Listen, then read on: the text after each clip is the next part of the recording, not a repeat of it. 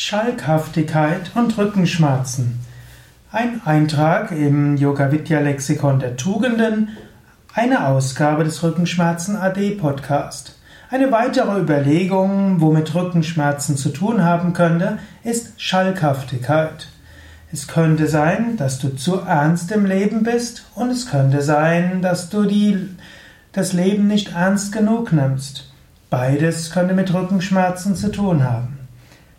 Wann immer ich jetzt über Rückenschmerzen spreche und den verschiedenen geistigen Korrelaten, ja, dann spreche ich über, darüber, dass Rückenschmerzen dich mal besonders gut ja, an etwas erinnern und dass auch Rückenschmerzen dich ja, von etwas abhalten können. Gut, also hm, vielleicht etwas kompliziert ausgedrückt. Was ich im Wesentlichen sagen will, ist, Schalkhaftigkeit kann hilfreich sein, Schalkhaftigkeit kann aber auch nicht hilfreich sein. Im Allgemeinen weiß man, dass Humor gegen Schmerzen hilft.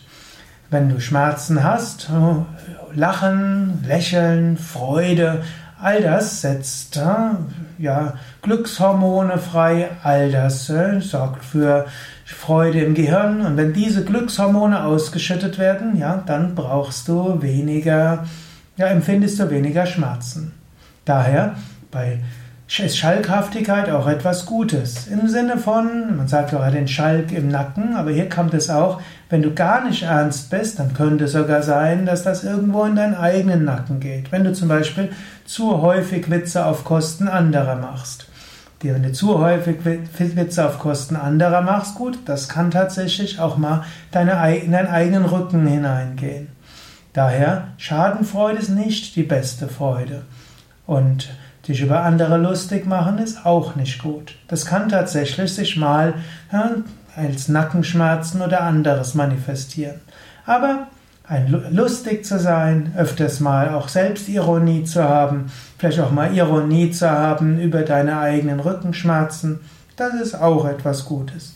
Ich kannte mal jemand, der hat irgendwo mir mal gesagt, er war irgendwie etwas über 50 geworden, hat gesagt, weißt du, Sukadev, ich habe jetzt zum ersten Mal in meinem Leben meine Hüften gespürt. Ich wusste bis jetzt gar nicht, wo die Hüften sind. Ich habe zwar als Yoga-Lehrer darüber gesprochen, aber jetzt weiß ich, wo die Hüften sind.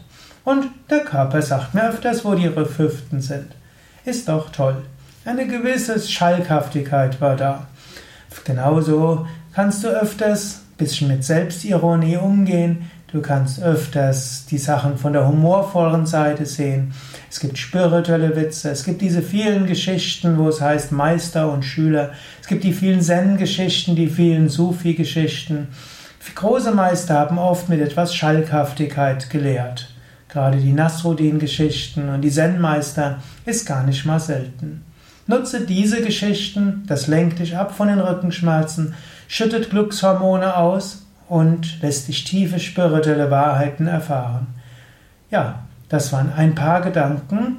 Du kannst überlegen, Schalkhaftigkeit, zwei Möglichkeiten.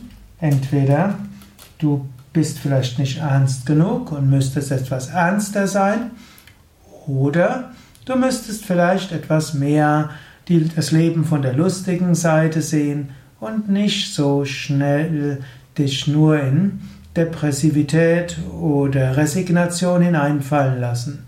Freude, Lachen, Lächeln und auch spiritueller Humor, all das kann dir helfen, aus Rückenschmerzen herauszukommen.